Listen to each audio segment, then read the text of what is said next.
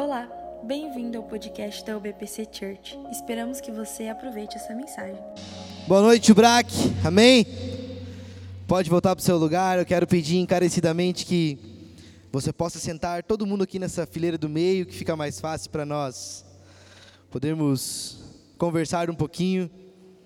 Aleluia. Quantos aqui estão felizes? Ih, estão tristes. Quem aqui está feliz? Levante sua mão. Quem está triste aqui, dá um brado de vitória. Ah, vocês escutaram? Amém? Amém ou não amém? Vocês estão vivos aqui? Ah, o Davi já está apagado. Ele é o que estava mais empolgado para o nosso arraiar. Para quem não sabe, hoje, daqui um pouquinho, daqui a alguns minutos, nós vamos ter um arraiar e todos vocês são os nossos convidados para participar conosco do arraiar. Amém? Quem aqui não sabia que ia ter arraiar depois? Mas já estão convidados, agora já sabe. Amém, queridos?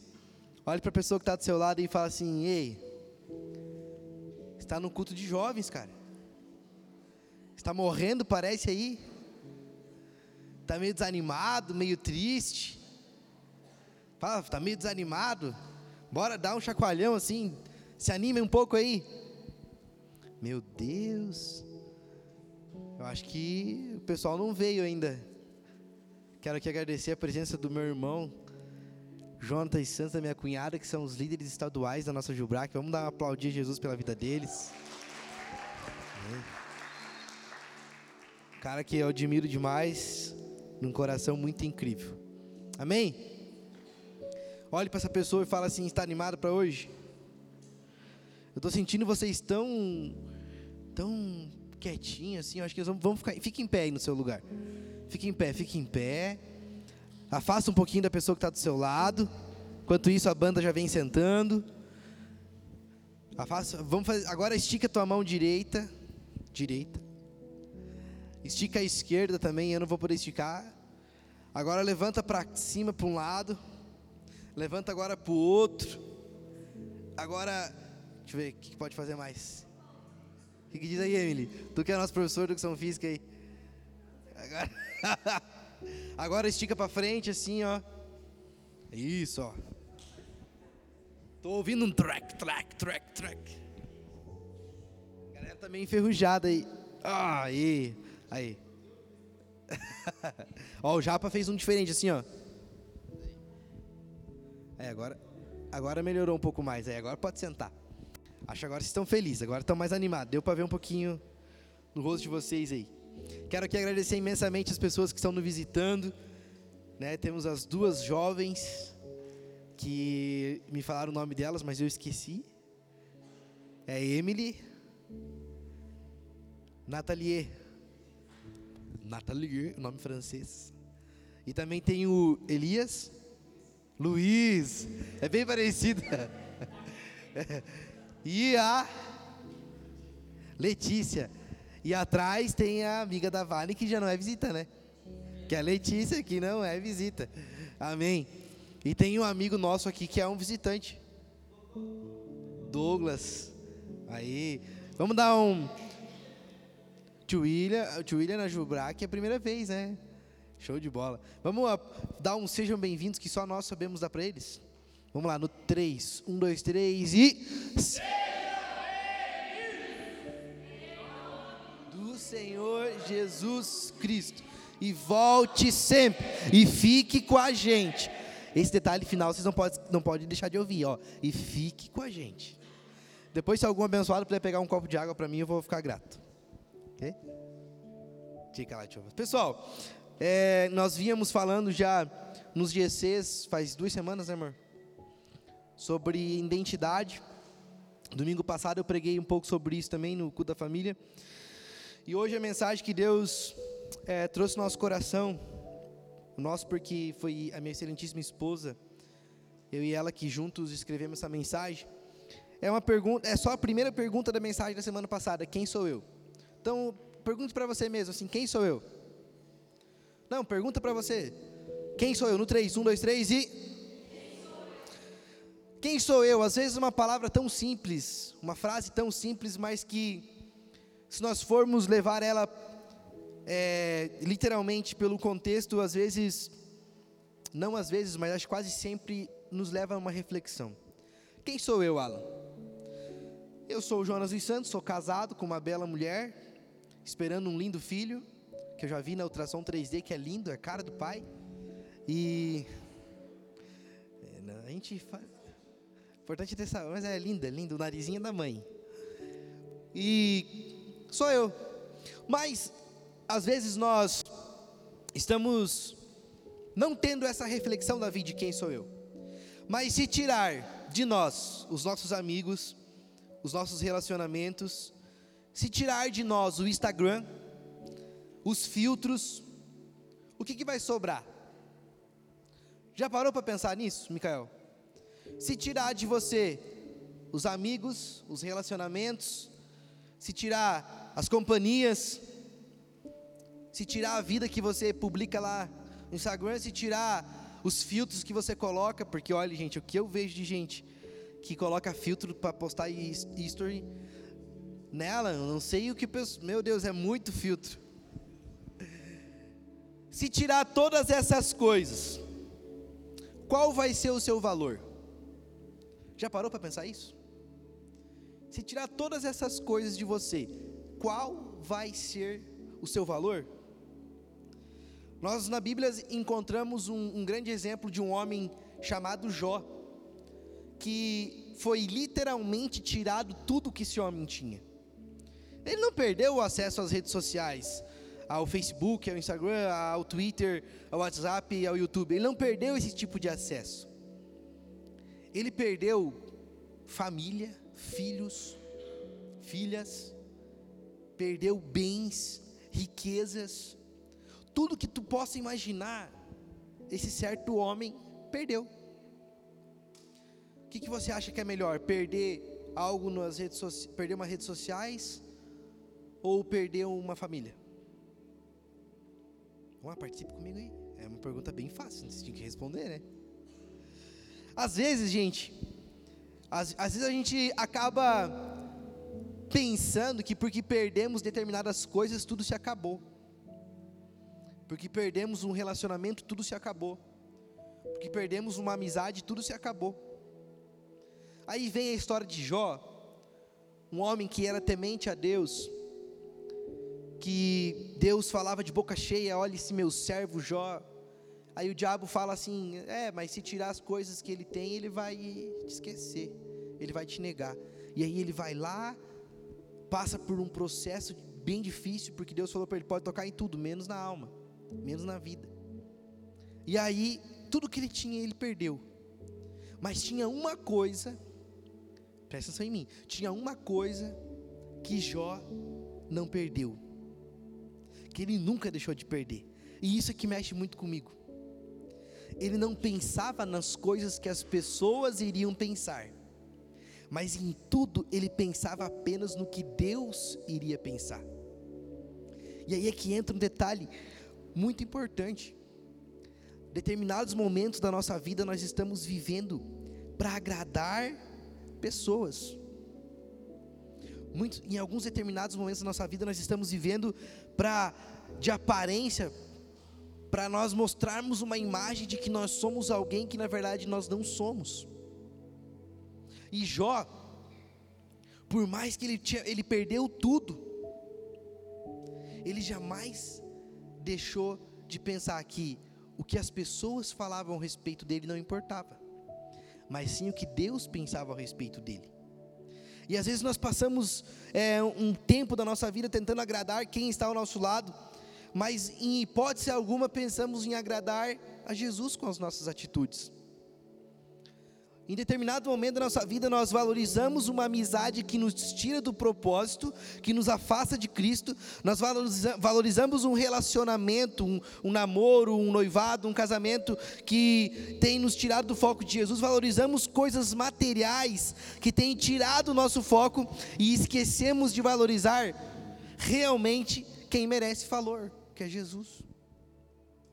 Em determinado momento da nossa vida, nós tentamos valorizar tudo aquilo que preenche uma coisa chamada carne, mas esquecemos de valorizar o que vai preencher uma coisa chamada espírito, que é muito maior que tudo. Às vezes nós tentamos viver para agradar um amigo e nós desagradamos Jesus. Vivemos para agradar um namorado ou a namorada e desagradamos Jesus. Vivemos para agradar um familiar e desagradamos Jesus. E leva tempo, e tempo e tempo para nós refletirmos que nós não estamos aqui na terra para agradar pessoas, nós estamos aqui na terra para agradar quem? A Deus. Esse é o maior, é a maior coisa que nós temos que ter na nossa vida. E essa questão de valorizar, gente, valorizar as coisas muitas vezes tem tirado nós do propósito. Tem tirado nós do, daquilo que Deus tem para nós, e isso sabe o que vai acontecer? Vai nos causar dores. Às vezes nós temos optados, eu, eu, nunca, me, eu nunca esqueço, e eu, e eu particularmente passei por isso, e depois eu também é, acabei sofrendo um pouco por isso. Quando eu e a Jenny, no início do nosso namoro, a Jenny morava em Itajaí, e eu morava em Lars. E aí eu tinha minhas atividades na igreja, mas quando a gente iniciou o namoro, eu falei, pai, ó, eu vou dar uma segurada porque é uma fase da minha vida que eu quero passar o final de semana lá e tal. E olha que eu ia num dia e voltava no mesmo dia, porque eu não tinha onde dormir. Não conheci ninguém lá.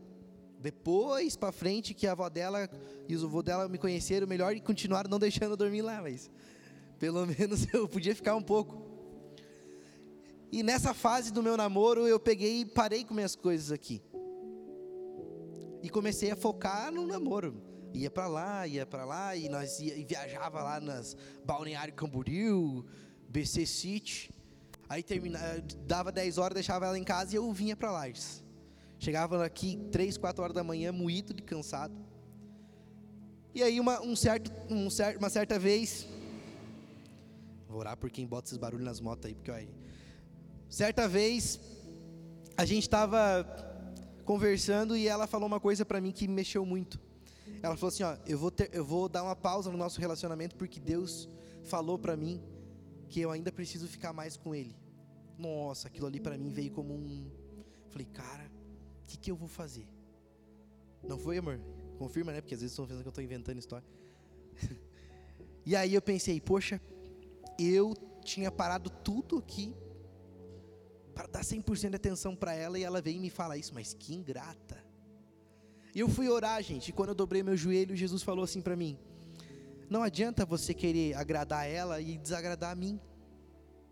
Porque você vai estar tendo algo num prazer momentâneo, que você está agradando tua namorada. Eu falei, Deus, mas eu vou casar. Não, mas você não é casado ainda. Você apenas namora.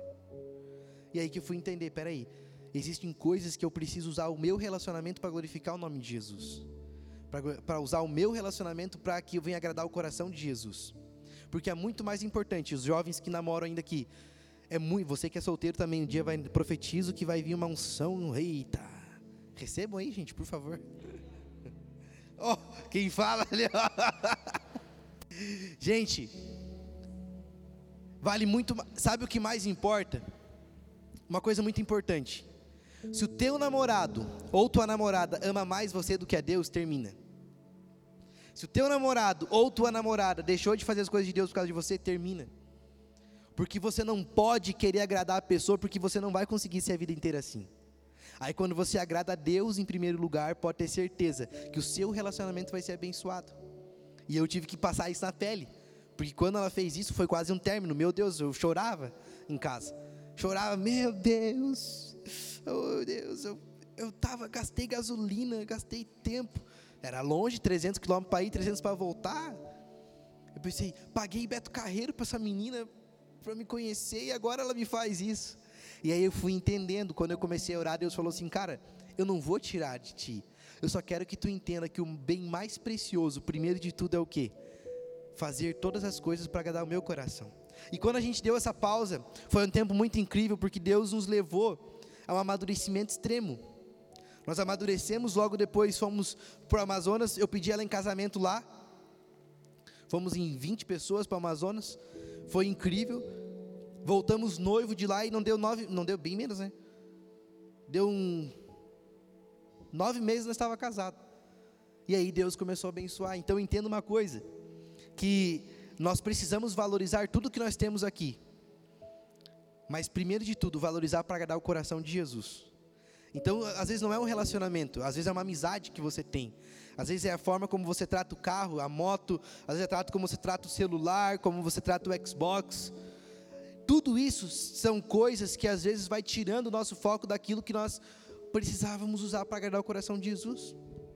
E uma, agora eu vou, quero que você entenda uma coisa: que a dor, olha lá quem chegou, ó, o Juninho e a Mari chegaram cedo, gente. Vamos aplaudir aí, ó. Aê! E a Mari tá com a cara de brava porque não foi culpa dela. Já vi tudo já. Já vi tudo. Já deu para entender já.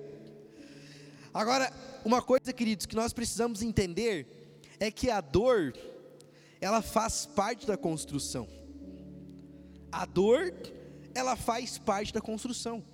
Quando você inicia uma reforma numa casa, por exemplo, você começa hoje e você termina amanhã a reforma?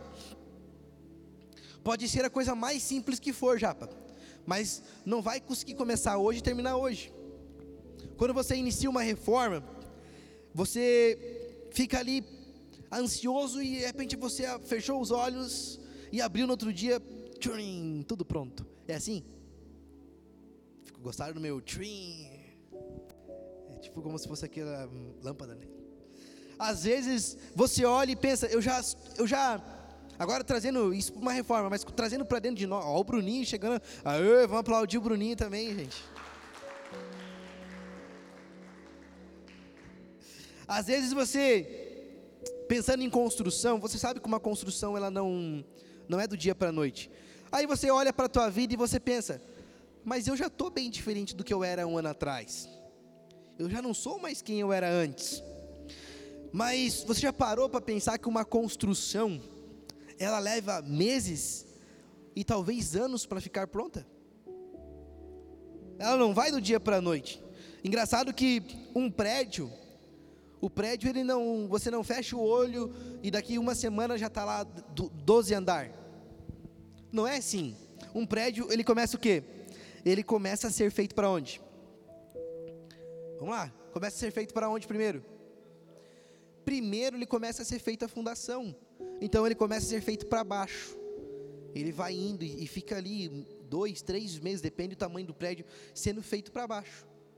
Aí as pessoas olham, passam duas semanas depois e vê lá cinco andar levantado. Nossa, como foi feito rápido. Por quê? Porque quando estava feito para baixo, ela não via. Mas depois que floresceu, pareceu que foi rápido. E assim é que nós precisamos entender que a nossa vida com Cristo ela não, não floresce do dia para a noite. É necessário você fazer primeiro um fundamento em Cristo, você renunciar às suas vontades, você renunciar os, os teus, as coisas que você mais gostava de fazer. É você ter dores, porque quando você resolve renunciar às coisas que você alegrava a tua carne, você vai sentir algumas dores, porque tu tinha prazeres momentâneos. Aí você vai ter que começar a matar a tua carne Aí você vai sofrendo, você vai ter que às vezes deixar de ter amizades que antes, ao invés de te ajudar, te atrapalhavam. Às vezes você vai ter que sair de um relacionamento que antes tu era tão grudado, vai ter que deixar de um relacionamento. Às vezes você vai ter que deixar de conviver com grupos na faculdade, com grupos na escola. Às vezes você vai ter que acabar sendo taxado pelos teus amigos de cafona. Mas tudo isso é uma dor que você começa a sentir hoje, porque Deus está te preparando para quem você vai ser amanhã. Jamais você vai receber tudo que Deus tem para ti do nada. Você aceitou Jesus, pronto. Ah, aceitei Jesus, agora está tudo mil maravilhas. Aí que começa as coisas ficar difícil. Porque aí você começa a conhecer quem é Jesus, e a partir do momento que você conhece quem é Jesus, você não consegue mais ser quem você era. A partir do momento que você conhece quem é Jesus, você não consegue mais viver uma vida de pecado. E aí é que entra uma questão importante. Você começa o quê? A ser fundamento, você começa a ser ir para baixo, Deus começa a te tratar, Deus começa a te libertar de, de algumas coisas, Deus começa a mostrar para você que as coisas que você fazia era errado, Deus começa e vai trabalhando, vai trabalhando. E aquelas dores vão, às vezes, poxa Deus, por que, que eu estou sentindo isso? Poxa Deus, eu gostava tanto daquilo. E aí Deus fala, mas espera aí, não adianta, não é assim. Até que chega um ponto que depois Deus começa a levantar a tua vida. Deus começa a levantar a tua história. Mas para que isso aconteça, gente, você vai precisar passar por momentos de dores. E o momento de dor é apenas uma parte do processo para Deus colocar você lá em cima. Lá em cima que eu digo não é você vai ter o, oh, vai ser o bambambam, bam, bam, vai ser famoso. Não, muito. O que Deus tem para nós é muito melhor do que riqueza. É muito melhor do que prazeres. O que Deus tem para nós é uma vida eterna no céu, aonde ele separou para nós viver uma eternidade com ele. Mas para que você possa alcançar a eternidade, é necessário você renunciar às coisas aqui da terra. Uma coisa que é engraçada aqui na igreja, nós estamos passando por uma reforma aqui no palco. Quantos lembram que domingo tinha o, o aquário, não tinha? Hoje está sem aquário, amanhã vai estar sem. Mas para o próximo domingo vai ter um aquário novo, muito mais bonito. Vai ter uma pintura nova aqui, muito mais bonita. Ser pintado tudo de novo. Vai ter. Vocês não reparam muito, né? Mas a gente que é músico, mudamos algumas coisas aqui no palco que para nós que olhamos assim, nossa, está tão bonito. Mas não foi do dia para a noite. Essa semana foi tirado o aquário, agora vai ser levado para encomenda para ser feito novo. Para no outro domingo vocês chegar aqui na igreja e olhar, nossa, ficou top. Mas não aconteceu do dia para a noite. E isso gerou dor, por mais que para mim mesmo que estava cuidando do som, vocês não têm noção. Nós vinha com um som tão gostoso, tão ambiente, agora com essa bateria aí que, meu Deus do céu. Tem que orar pelos bateristas. Nela. Tadinho do Alan. Mas é o que? Mas é uma coisa que primeiro trouxe dor, mas depois vai gerar alegria. E a nossa vida com Cristo é assim, queridos. Você acha que você está passando por um processo de dor, mas na verdade Deus está te preparando, Deus está gerando em você um coração saudável, Deus está gerando em você um fundamento na rocha que é Ele, para depois você alcançar as coisas boas que Ele tem para sua vida. E uma coisa que eu preciso falar para vocês é que, poxa, Jonas, mas eu já estou bem, está tudo certo na minha vida.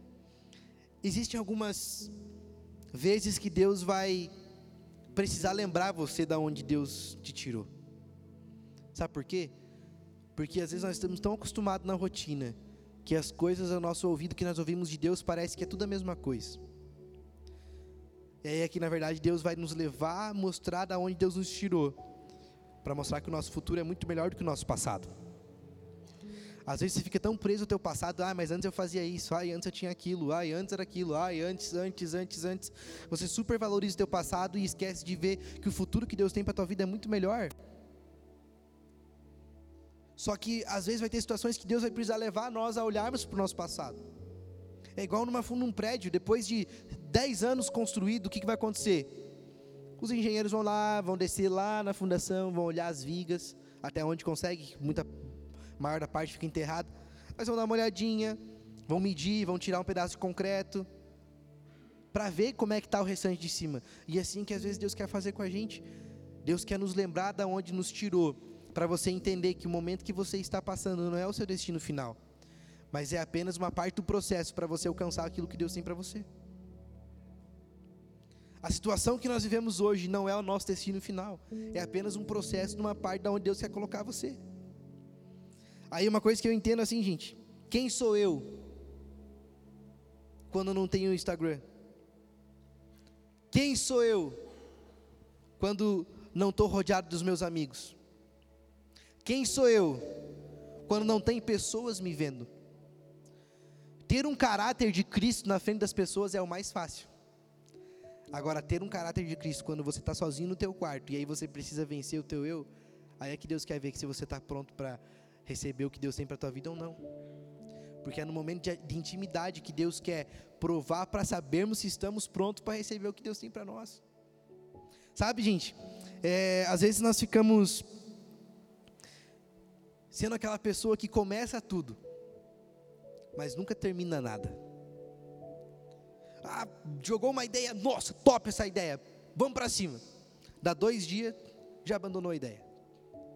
Não, agora sai no culto. Meu, hoje eu saí empolgadaço. Meu, vai. Agora o diabo velho se cuide, porque eu vou andar com uma foice. Dá três dias depois, já não tem mais nada.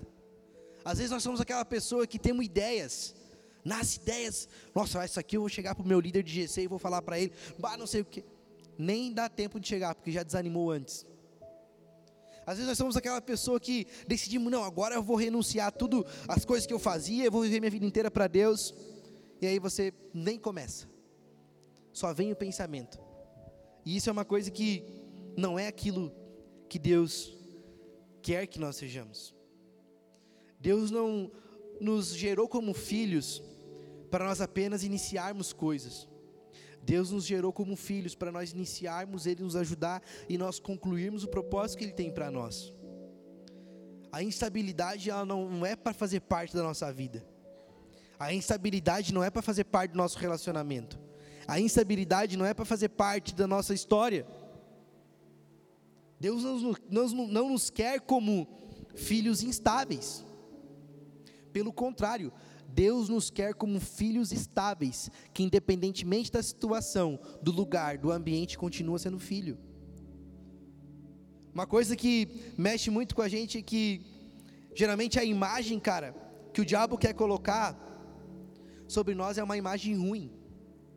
O diabo ele quer colocar uma imagem que você é alguém que não é valioso, que você é alguém que não tem um futuro. O diabo lança setas no teu ouvido falando: não vale a pena ficar na igreja, não vale a pena servir a Jesus, não vale a pena renunciar às coisas que você gosta de fazer, que desagrada a Deus. Essa é a voz do diabo na tua cabeça o tempo inteiro. Pare, pare, não adianta, pare, não vai, não fique mais. Essa é a voz do diabo o tempo inteiro.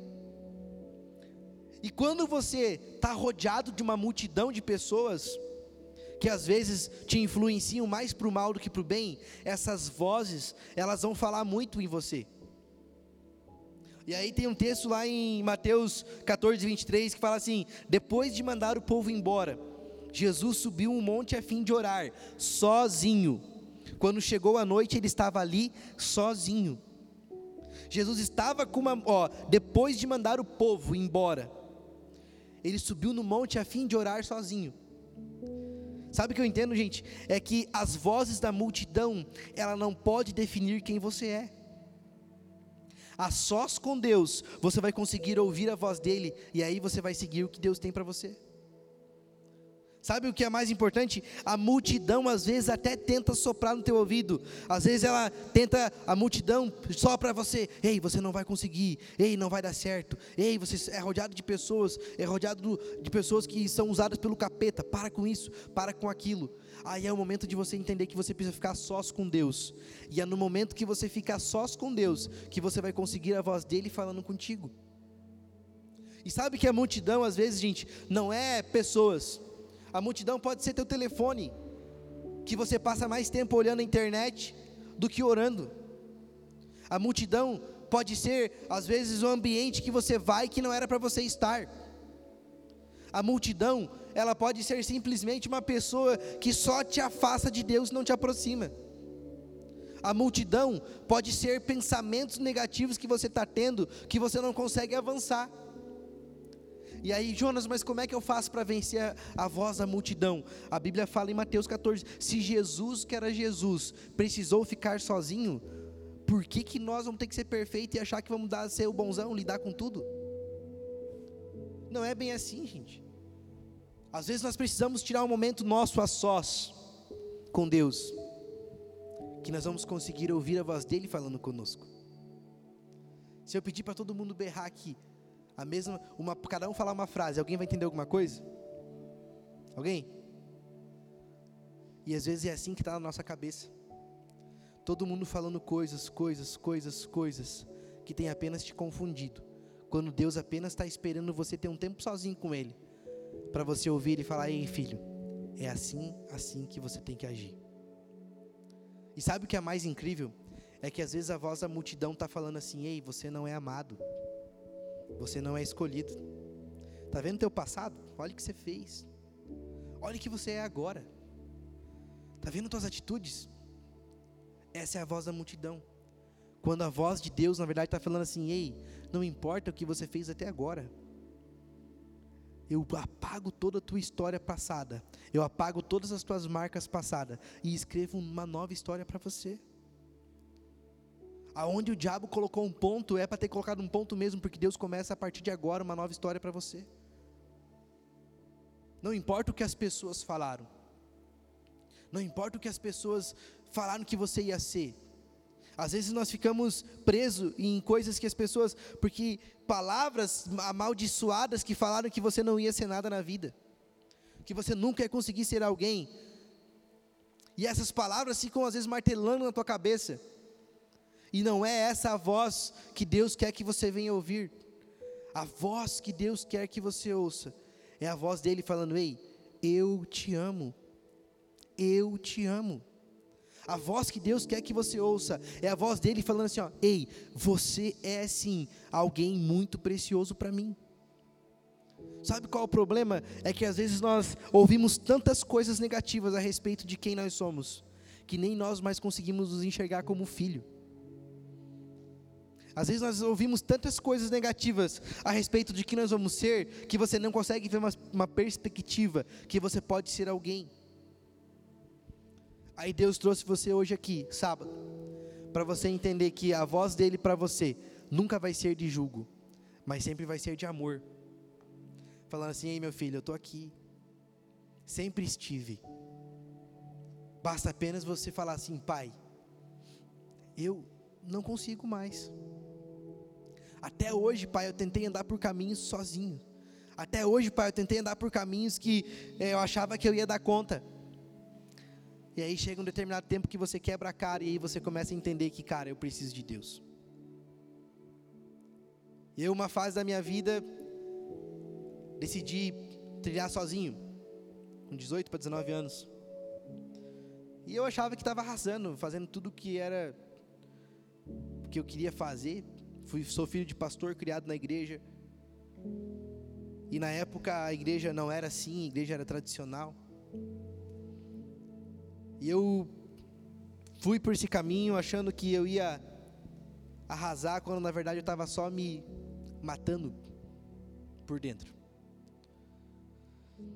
Eu fui por esse caminho achando que eu ia acabar conseguindo encontrar uma felicidade, que na verdade eu era feliz na frente das pessoas, mas quando eu entrava no meu quarto eu era alguém triste, eu era alguém angustiado, eu era alguém que não, tinha, não era feliz. Aqui está a Jenny, minha esposa, que morou um tempo sozinha em Blumenau e achou que as coisas que ela queria fazer era muito mais importante do que as coisas que Deus tinha para ela, filha de pastor também. Até que chegou a um ponto de tomar um monte de remédio para se suicidar. Por não conseguir mais se sentir amada.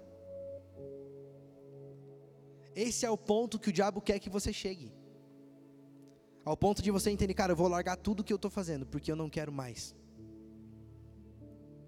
Eu vou parar com tudo que eu estou fazendo, porque eu não quero mais. Eu cansei desse negócio de igreja. E a verdade, cansei desse negócio de religião. Cansei desse negócio de regulamento. A verdade é que Deus ele não é um Deus de regulamento. Deus ele é um Deus de relacionamento. Às vezes nós estamos querendo ficar dentro de uma doutrina, querer obedecer uma doutrina, e você pensa, cara, eu estou obedecendo a doutrina, mas eu não consigo ser nada, por, eu não sou quem eu não alcanço ser quem Deus quer que eu seja. É porque na verdade Deus não quer que você fique, que você tenha Ele como um Deus de regras. Ele quer que você tenha Ele como um Deus de relacionamento. E quanto mais você se relaciona com Ele, mais você vai ver o que Ele gosta e o que Ele não gosta. E quando eu cheguei a esse ponto da minha vida, eu pensava, ponto, é, para mim é, não, não serviu. Porque eu entendi, cara, que não existe felicidade sem Jesus. Não existe felicidade sem Jesus. Quando você pensa que tudo acabou, quando você pensa que as coisas não vão dar mais certo para você, é apenas Deus falando assim: ei, eu estou aqui, eu estou com você. Não acabou não acabou. Quem decide o final da história é você. Mas quem faz ela acontecer é Deus. E quando você decide servir a Ele, Ele fala para você, filho, tu estava caminhando por aqui, pelas ruínas. Mas a partir de hoje você vai começar a trilhar por aqui, que é o caminho que eu tenho para você. E a vida que Deus tem para nós é uma vida em abundância, uma alegria, uma felicidade. Enquanto a banda se prepara, eu quero que você se coloque de pé.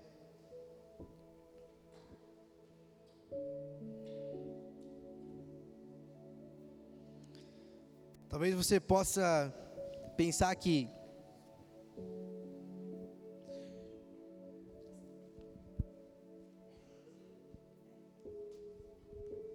Talvez você possa estar aqui pensando que